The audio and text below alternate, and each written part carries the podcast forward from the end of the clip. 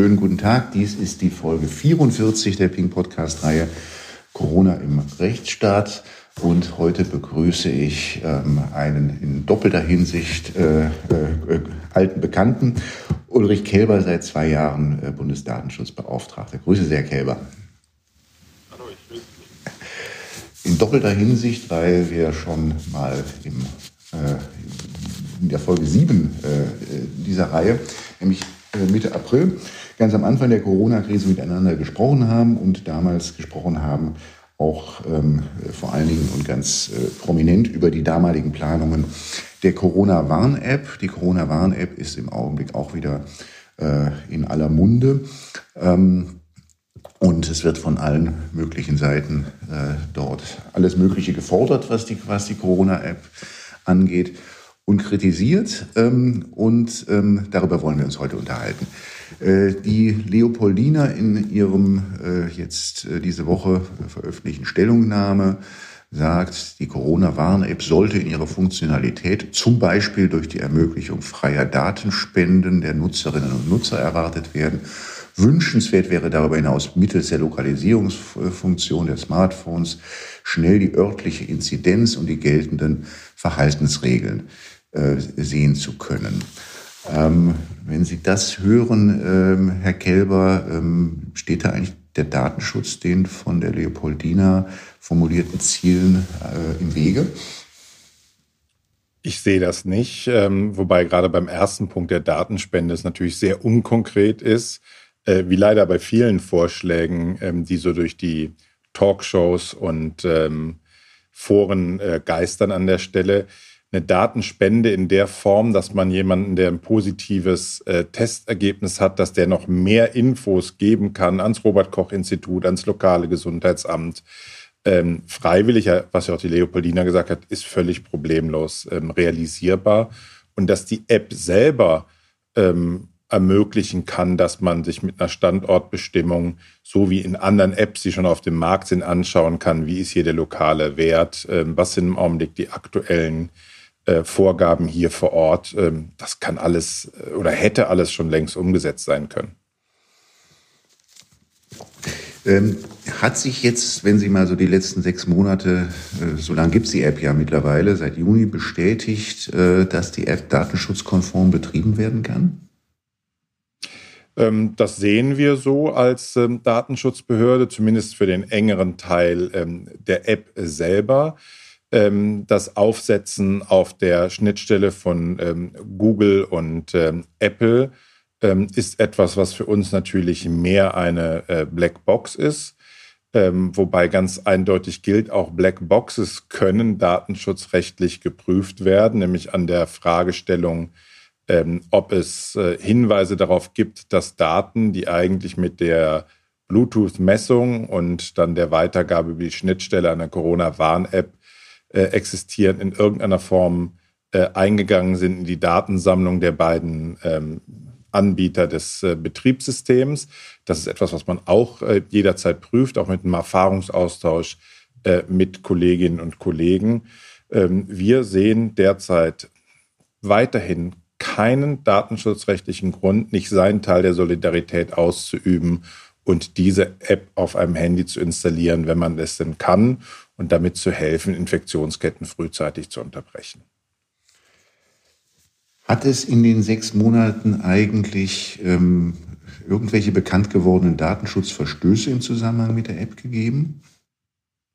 Nein, wir kennen keine äh, Verstöße äh, mit der App. Sie wissen, dass wir damals angesprochen haben, dass wir die Hotline als Hotline-Verfahren anstatt den Test äh, unmittelbar über die ähm, App zu empfangen, das Testergebnis, dass wir das äh, gefordert haben, zurückzufahren. Da sind wir jetzt auf so eine Kerngröße gekommen, die immer noch nicht zurückgefahren wird bei den Laboren. Da ist sicherlich noch weiterer Nachbesserungsbedarf aus datenschutzrechtlicher Sicht. Können Sie das nochmal kurz erklären? Was ist da, was ist, was ist, was meinen Sie? Naja, Kern? ganz einfach. Wenn Sie ähm, bei einem Test sind, da, Sie werden Sie ja ohnehin als Person identifiziert und wenn Sie dort sagen, ich möchte gerne das Testergebnis direkt in die App haben und das Labor das auch ermöglicht, dann scannen Sie kurz einen QR-Code ein und bekommen unmittelbar von dem Labor ähm, das Testergebnis zugeteilt. Ist diese Anbindung nicht vorhanden, müssen Sie sich ähm, bei einer Hotline melden. Diese Hotline muss in einer gewissen Form verifizieren, ob Sie tatsächlich eine Person sind, die ein entsprechendes Testergebnis eintragen kann. Ähm, da Sie mit äh, Telefonnummern und Ähnlichem anrufen, ist dort eine gewisse ähm, Identifikationsgefahr vorhanden. Dann bekommen Sie diesen QR-Code äh, und können dann ein Testergebnis äh, Ihrer Wahl eintragen, insbesondere ein positives, um dann andere zu warnen. Von daher ist das Hotline-Verfahren aus Datenschutzsicht ähm, das deutlich schlechtere Verfahren. Ähm, und wir hatten eben auch die Vorgabe gegeben, es so schnell wie möglich in diesem Bereich auf Null zu fahren. Und das ist bis heute nicht gelungen, nach allen Berichten, das auf Null zu fahren. Wir hören von einer etwas über 90-prozentigen Anbindung der Labore, aber dass ein Teile, äh, Teil der Labore nach wie vor äh, diesen Anschluss nicht hat. Das passiert, wenn eine, wenn digitale Technologie auf eine analoge Umgebung trifft könnte man sagen. Über die Gründe kann man mhm. nur spekulieren. Mhm. Da hört man einiges in den Medien, aber wir haben jetzt nicht mit den Laboren gesprochen, mhm. sondern äh, unsere Stelle, die wir kontrollieren, ist in dem Fall das Robert-Koch-Institut mit seiner Corona-Warn-App. Ähm, wenn man sich so nochmal die ähm, Berichterstattung und Äußerungen aus der Politik und auch von den Wissenschaftlern anschaut, so aus dem Frühjahr, da hatte man die Erwartung, dass die App eine ganz zentrale Rolle bei der Pandemiebekämpfung ähm, spielt. Ähm, diese Rolle spielt sie jetzt, ich glaube, das wird keiner bestreiten, nicht. Ähm, äh, Liegt es am Datenschutz? Nein, ähm, wer einigermaßen ähm, Verständnis für das Gesamtsystem hatte, war ja auch im Frühjahr eine warnende Stimme ähm, zu glauben, ähm, dass mit einer App alles gut wird. Das ist in keinem Land der Welt ähm, der Fall. Und von daher haben äh, sowohl äh, viele Wissenschaftlerinnen und Wissenschaftler als wir Datenschützer eine interessante Wandlung. Im Frühjahr mussten wir die Leute warnen, das wird nicht das Problem alleine lösen. Und heute sind wir unterwegs äh, und verteidigen äh, die App ähm, sowohl gegen die, die schon immer grundskeptisch überhaupt waren, als dann jetzt welche, die den ähm, Punkte, wo die App einen Beitrag liefert, noch kleinreden und ähm, sogar Menschen davon abhalten, die App noch zu installieren. Klar ist, sie le leistet schon heute einen Beitrag und sie könnte einen größeren Beitrag noch leisten, wenn noch mehr Menschen sie nutzen und dann auch alle die positiven Testergebnisse teilen. Äh, und diese Fragestellung ähm, hat ähm, mit dem Datenschutz nur in umgekehrte Richtung, als die Kritiker das immer sagen, zu tun, durch einen guten Datenschutz und durch einen glaubhaft aufrechterhaltenen guten Datenschutz kriegen wir mehr Menschen dazu, freiwillig diese App zu nutzen und auch ihre Daten zu teilen.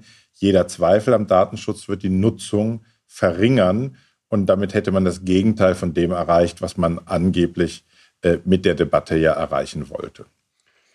Jetzt findet man ja so Äußerungen auch wiederum aus dem auch März, April, ähm, dass man, also dass, dass die App dann große Dinge leisten werde, wenn 60 Prozent äh, der Bevölkerung die App nutzen würden.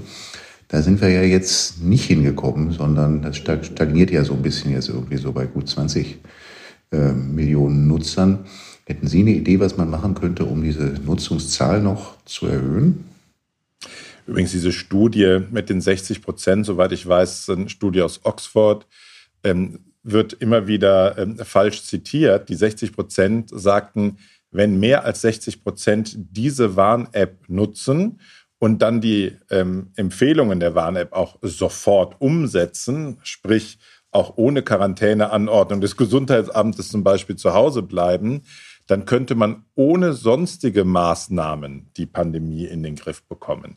Hat man ein gesundes System aus ähm, manueller Verfolgung, schnellen Quarantäneanordnung, Quarantäneermöglichungen, guten Tests, kommt man auch mit einem Ergebnis von unter 60 Prozent einen starken positiven Beitrag der App. Aber ja, ähm, wenn anstatt 23 Millionen 32 Millionen nutzen würden, hätten wir schon einen deutlich höheren Effekt. Ähm, man muss noch besser werben. Ich glaube, es wäre gut, wenn auch noch auf einigen weiteren älteren Handys ähm, ermöglicht würde, dass das System läuft. Man kann sich gerne auch verständigen äh, über die Frage ähm, von äh, Bluetooth-Text, ähm, die also an, als äh, Armband oder ähnliches äh, getragen werden, wenn man da auf einige Punkte achtet. Ich würde den Komfort ähm, der ähm, App ähm, noch weiter erhöhen, als beispielsweise solche Informationen, was gilt jetzt hier an dem Ort, wo ich gerade äh, unterwegs bin. Und äh, wir sollten die Vorschläge umsetzen, die ja gemacht wurden, wie man datenschutzgerecht mit dieser datenschutzfreundlichen Architektur trotzdem eine automatische Clustererkennung und damit eine weitere Unterstützung für die lokalen Gesundheitsämter bereitstellen könnte.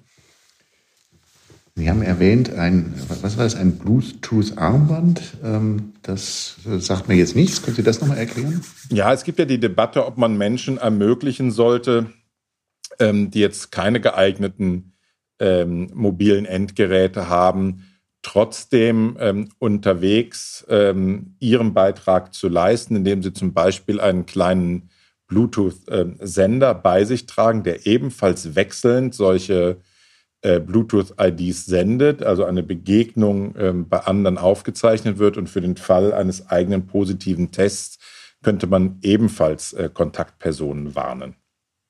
Ist sowas auf dem Markt? Es gibt da ähm, mehrere Projekte, ähm, soweit ich weiß, in Sachsen eins, eins in Norddeutschland. Ähm, aber ähm, das ist einfach, wo wir schon mal präventiv Dinge verfolgen, die eventuell ähm, in absehbarer Zeit auf uns als Beratungs- und Kontrollbehörde dann zukommen. Ähm, wir wollen nicht überrascht werden, sondern wir wollen einen breiten Blick haben. Vielleicht erläutern Sie nochmal bei der Gelegenheit, was denn eigentlich überhaupt die Funktion ist. Sie haben es ja vorhin schon mal kurz angesprochen, RKI. Die Funktion ist äh, Ihrer Behörde im Zusammenhang mit der App. Also mit der App äh, unmittelbar sind wir ähm, zu Beginn als ähm, Beratungsbehörde ähm, erstmal unterwegs gewesen. Heute sind wir beides, Beratungs- und Kontrollbehörde. Die App läuft ja. Ähm, der datenschutzrechtlich verantwortlich dafür ist das Robert Koch Institut und als Bundesbehörde damit unter der ähm, Aufsicht des Bundesdatenschutzbeauftragten. Das heißt, ähm, wir prüfen, von der äh, rechtlichen ähm, Seite, von der Dokumentation, auch im Verlauf. Wir schauen uns auch so ein ähm, Callcenter an in, oder Callcenters an, in denen die Hotlines laufen. Ähm, wir klären dort die entsprechenden Auftragsverarbeiterregelungen ähm, und, und, und. Gleichzeitig ähm, stehen wir als Beratungshaus auch für Weiterentwicklungen ähm, der App zur Verfügung. Das heißt, wir warten nicht ab, bis ähm, eine fertige Funktionalität oder Weiterentwicklung kommt und bewerten die dann, sondern bieten an, zum frühen Zeitpunkt zu uns zu kommen und damit auch Sackgassen der Entwicklung natürlich zu vermeiden, weil die Ideen direkt von Anfang an dann in die richtige Richtung laufen. Vor ungefähr zwei, drei Wochen haben wir mit Henning äh, Tillmann auch einen ähm, Podcast aufgenommen, in dem es um die App geht, die den Hörern sehr empfohlen sei, weil wir da auch viele jetzt mehr technische Fragen besprochen haben. Ähm, da ist es auch sehr, sehr stark darum gegangen, dass die App doch weiterentwickelt werden sollte. Ähm, wie sehen Sie das? Haben Sie da eine Meinung zu? Ja, als Staatsbürger bin ich auch der Meinung, dass man da noch einiges tun könnte und äh, dass man den Sommer auch für die eine oder andere Weiterentwicklung schon hätte nutzen können.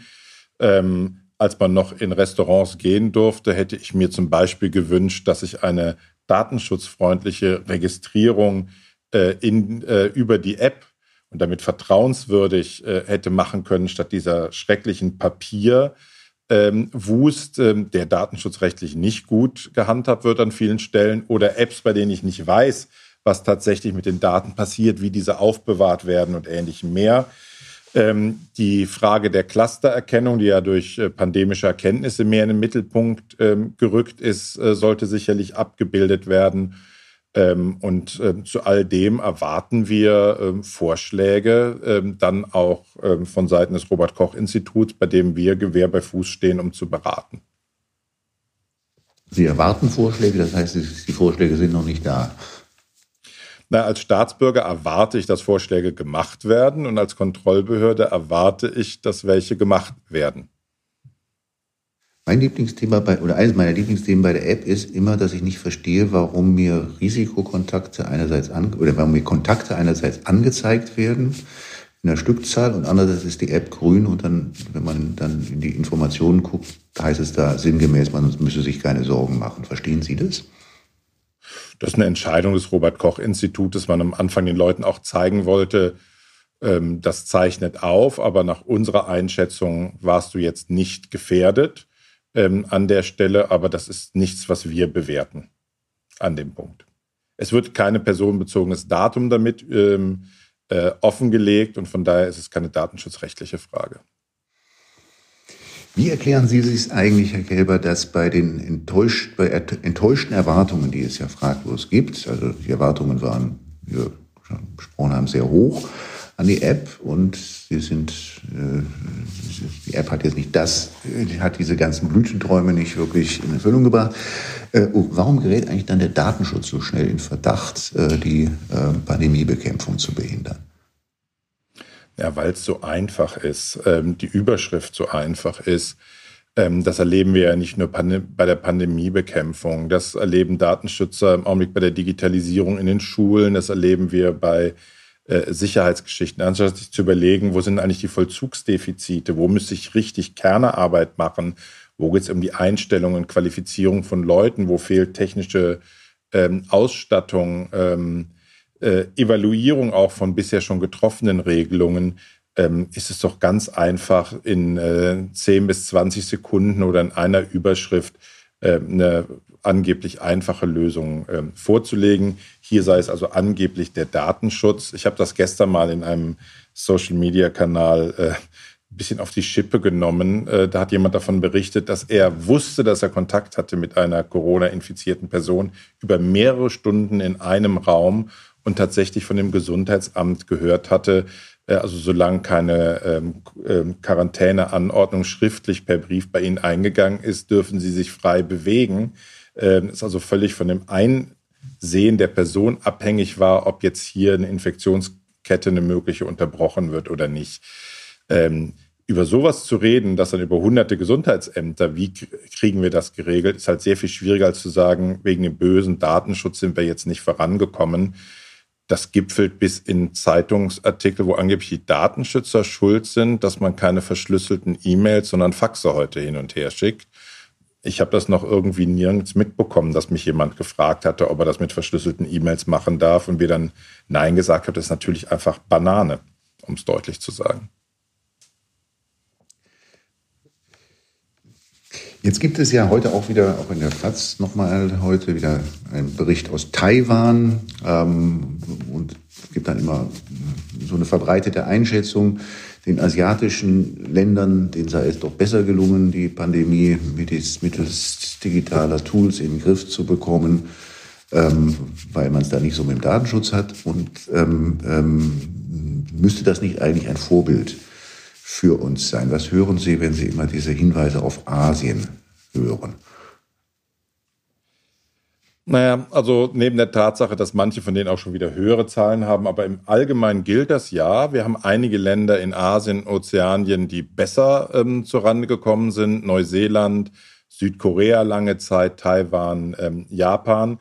Ähm, ich habe bisher noch keine vernünftige Studie gesehen, welche der dortigen Maßnahmen welchen Beitrag geleistet hat. Also was ist äh, der Beitrag der Insellage äh, an der Stelle? Und selbst Südkorea ist äh, äh, realistisch gesehen eine Insel, weil von Nordkorea nicht allzu viel rüberkommt über den dortigen Todesstreifen ähm, an der Stelle. Was ist die sehr hohe ähm, Disziplin, die es dort gegeben hat? Ich habe keine Corona-Leugner-Demos äh, mitbekommen in Taiwan äh, an der Stelle. Ähm, die Kenntnisse, dass man sich sehr viel besser nach den letzten Epidemien schon darauf vorbereitet hatte und vor allem, dass wenn Infektionsketten möglich sind mit Quarantänemaßnahmen in einer völlig anderen Form und sehr viel schneller, rigider äh, umgegangen wird als hier, ähm, da dort teilweise es gar keine äh, Warn-Apps in dieser Form gibt, wen habe ich vorher getroffen, ähm, kann ich mir nicht vorstellen, dass der Datenschutz einer Warn-App das ausschlaggebende Kriterium gewesen sein kann. Aber zu einer Gesamtbetrachtung würden wirklich gehören, dass man sich sämtliche Maßnahmen anschaut und deren Einfluss. Das ist auch so eine vereinfachte äh, Variante. Israel galt am Anfang mal als Beispiel. Die würden ja alle Geheimdienstinformationen nutzen. ähm, bis Israel dann zum, äh, pro Kopf teilweise die zehnfachen Infektionszahlen von Deutschland hatte. Aus Taiwan kam dann auch unter anderem der Bericht, ähm, den ich jetzt schon mehrfach gehört habe, ob er stimmt oder nicht, weiß man ja nicht so ganz genau. Möglicherweise dreht sich das auch nur rum. Es gäbe einen Fall, wo jemand in Quarantäne gesteckt worden sei ähm, und in einem Hotelzimmer sich aufhalten müsse. Und dann hätte es eine Überwachungskamera gegeben, die festgestellt hat, dass er sich ein paar Sekunden lang in den Flur des Hotels bewegt habe. Und dafür, das, das koste ihn jetzt 3000 Euro oder Dollar Strafe. Ähm, das hat natürlich dann überhaupt nichts mehr mit Apps zu tun, sondern mit ganz anderen Formen der Überwachungstechnik. Mhm. Auch das deutsche Recht gibt Möglichkeiten in der Quarantäne ähm, bestimmte ähm, Grundfreiheiten einzuschränken und bei Leuten, die bekannt sind als Quarantäneübertreter, ähm, dann auch entsprechende Maßnahmen zu ergreifen. Ähm, die Frage ist, ob es verhältnismäßig wäre, diese Maßnahmen auch gegenüber denen zu ergreifen, ähm, die sich mit hoher Disziplin an die Vorgaben halten. Ähm, wir müssen vor allem die Menschen sehr viel schneller informieren, dass sie Quarantäne gehen sollten. Das wäre vielleicht mal der erste Schritt. Das gilt wohl auch für, für Berichte aus China, dass dort auch die Quarantäne sehr, sehr streng mit, äh, mit äh, ähm, Lokalisierungsfunktionen äh, ähm, auf dem Handy, was jetzt auch wieder eigentlich was ganz anderes ist als die äh, Warn-App, ähm, dort überwacht wird. Ähm, das ist dann ja auch gar kein Thema, was man eigentlich vergleichen kann mit, der, mit, mit den Funktionen, die die Warn-App vornehmen soll. Ja, Deutschland hat diese Infrastruktur zum Überwachen gar nicht wie so ein brutaler ähm, Überwachungsstaat wie China. Ähm, die könnte man auch zeitmäßig in der Zeit noch nicht einmal aufbauen an der Stelle. Ähm, von daher fällt das ähm, schon aus technischen äh, und ähm, administrativen Gründen aus. Und da muss man schon gar nicht über die dahinterstehenden Datenschutzfragen sprechen. Ich glaube, eine Konzentration auf das, was überhaupt technisch machbar ist und das dann auf die Geeignetheit äh, und dann noch auf die Verhältnismäßigkeit äh, zu testen und daraus dann einen ähm, Katalog von Maßnahmen in der Pandemiebekämpfung zu machen. Ähm, das wäre die richtige Vorgehensweise. Das Clickbaiting und lass mich den schrillsten Vorschlag in der Talkshow machen, ersetzt, glaube ich, so eine echte Sacharbeit zur Bekämpfung der Pandemie nicht. Ähm, fällt Ihnen ein Bericht über eine, ich sage jetzt mal, Begegnungs-App, also eine App, die anzeigt, dass man einem ähm, äh, positiv getestet begegnet ist, fällt Ihnen ein Bericht aus irgendeinem Land ein über eine solche App, die besser ist als das, was wir in Deutschland haben? Dafür fehlt mir die Details der Prüfung. Wir wissen, dass die irische App einen höheren ähm, Verbreitungsgrad innerhalb der dortigen Bevölkerung jetzt erreicht hat als die deutsche. Im Vergleich zu vielen unserer Nachbarländern ähm, ist die deutsche App wiederum stärker verbreitet ähm, an der Stelle aber sie ist eben auch noch nicht mal auf der Hälfte der Geräte, äh, auf der es möglich wäre, ähm, unterwegs. Ähm, allerdings äh, hoffe ich natürlich, dass die entsprechenden ähm, Gesundheitsstellen sich auch ähm, europaweit äh, verknüpfen und sich anschauen, äh, was liegt denn in anderen vor, was kann man noch tun. Ähm, und vor allem, wenn man Daten zur Verfügung hat, wie könnten diese Daten denn überhaupt lokal verarbeitet werden? ähm, auch das gehört ja zu so einem Kanal dazu, Daten zu erheben, die nachher gar nicht genutzt werden können für den Zweck, ähm, verbietet sich ja eigentlich auch schon. Ähm, eingangs ähm, angesprochen ähm, Leopoldina, äh, wo das Wort Datenspende dann auch auftaucht, äh, wenn auch nicht näher spezifiziert. Es gab doch auch mal im April schon ein so Datenspende Projekte jetzt, also gar nicht im Zusammenhang mit der Warn-App, sondern mit, ich glaube, es war eine andere App des Robert-Koch-Instituts. Haben Sie davon noch mal was gehört?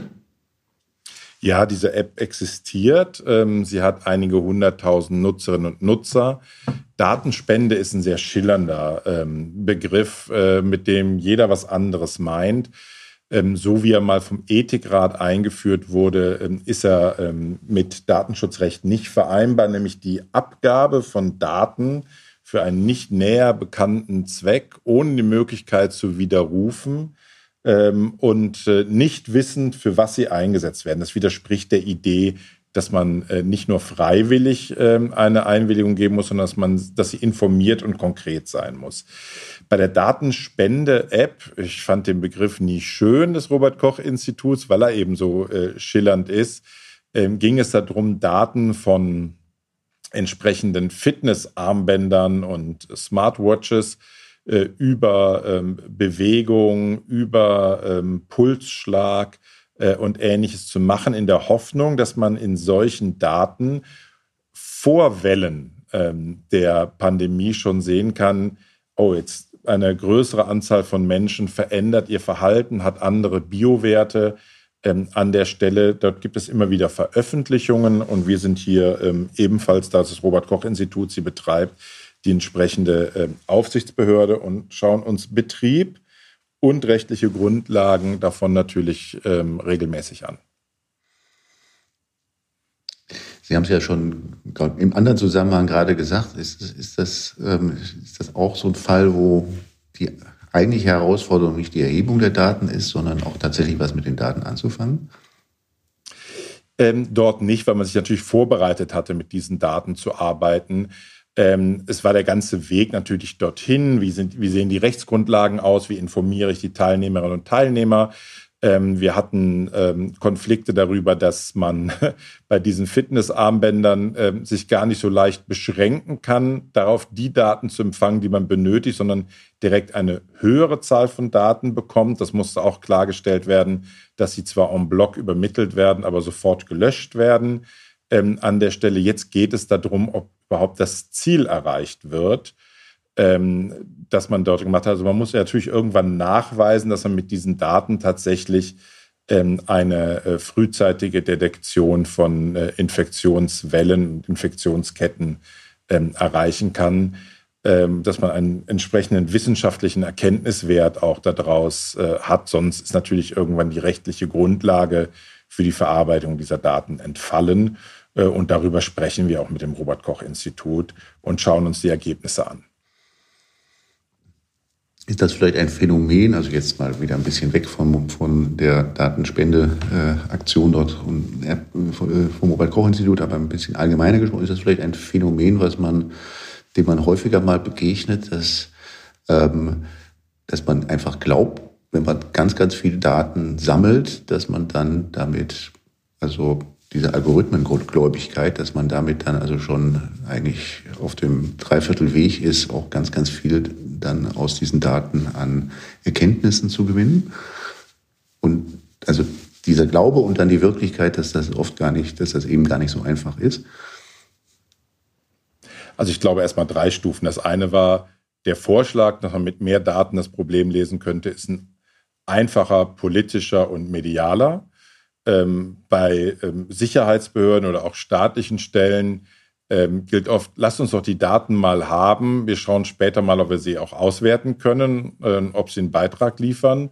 Und das Dritte ist ja ähm, der Glaube, dass der große Datensee, der Data Lake, ähm, bei dem man umso mehr Daten man hat, automatisch ein besseres Ergebnis äh, von ähm, des Einsatzes künstlicher Intelligenz oder maschinellen Lernens erreicht, ähm, ist weit verbreitet.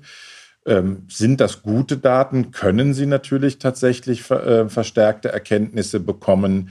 Ähm, allerdings müsste man sich wirklich über die Qualität der Daten, das Ziel, auch das, die Tatsache, dass man diese Daten natürlich dann in einer Form bekommt, dass sie repräsentativ sind und nicht von denen, die sich dann einer Digitalisierung entziehen, eine äh, Datengruppe fehlt. Von daher ist die Frage Vertrauen ähm, wieder mit drin und mit Datenschutz erreicht man ein solches Vertrauen. Ich glaube, dass bestimmte Formen der Verarbeitung von Daten datenschutzfreundlicher sind ähm, und deswegen vereinbar mit unseren europäischen Werten. Wir müssen eben nicht China 2.0 oder Silicon Valley 2.0 sein, sondern Europa. Ähm, und äh, unsere ähm, Datenauswertungen werden eben anders aussehen als in Nordamerika oder Ostasien. Interessanterweise ist ja äh, überhaupt jetzt erst diesen Monat gibt, geht in Kalifornien, wo man ja gedacht hätte, das müsste eigentlich das erste Land sein, was die Apple-Google-Technologie verwendet. In diesem Monat überhaupt erst geht in Kalifornien eine Warn-App auf der ähm, also auf der Grundlage eigentlich, der, auf der auch unsere Warn-App funktioniert, an den Start. Ähm, also selbst, selbst in dem, selbst in Amerika, wo man ja immer so geneigt ist zu sagen, also da gibt es ja eigentlich keinen Datenschutz, ähm, kann man sehen, dass, ähm, äh, äh, dass das auch, äh, also auch in einer solchen, äh, äh, unter solchen Verhältnissen, dass man da längst noch nicht so weit ist wie bei uns. Ne? Und nicht mal in Kalifornien. Ja, hat, zum Glück haben ja Apple und Google zumindest für diejenigen, die die Schnittstelle verwenden, Vorgaben gemacht beim Datenschutz. Ähm, vermutlich auch aus der Angst heraus, dass man sonst natürlich ähm, sich öffnen würde in bestimmten Staaten dafür, dass die Bluetooth Low Energy Messung ähm, ansonsten für weitere Überwachungsmaßnahmen verwendet werden könnte. Ähm, an der Stelle stellen sich vor, äh, was in Händen von China habe ich nicht nur die, die äh, Ortung über GPS, sondern ich hätte dann tatsächlich auch noch zusätzlich äh, die Daten, wer wem wie lange wie nah gekommen ist. Ähm, das wäre natürlich eine Komplettierung der dortigen Geschichten. Das war der Grund, warum Google und Apple ähm, die Schnittstelle so gewählt haben, wie sie, ähm, äh, wie sie ist die aber auch für die Funktionalitäten, die man von der Warn-App haben will, ausreichend ist. Herr Käber, wir sind leider am Ende unserer Zeit. Ähm, ich darf Ihnen für dieses spannende Gespräch ganz, ganz herzlich danken und Ihnen noch einen angenehmen Donnerstag wünschen. Das gleiche für Sie. Vielen Dank fürs Interesse.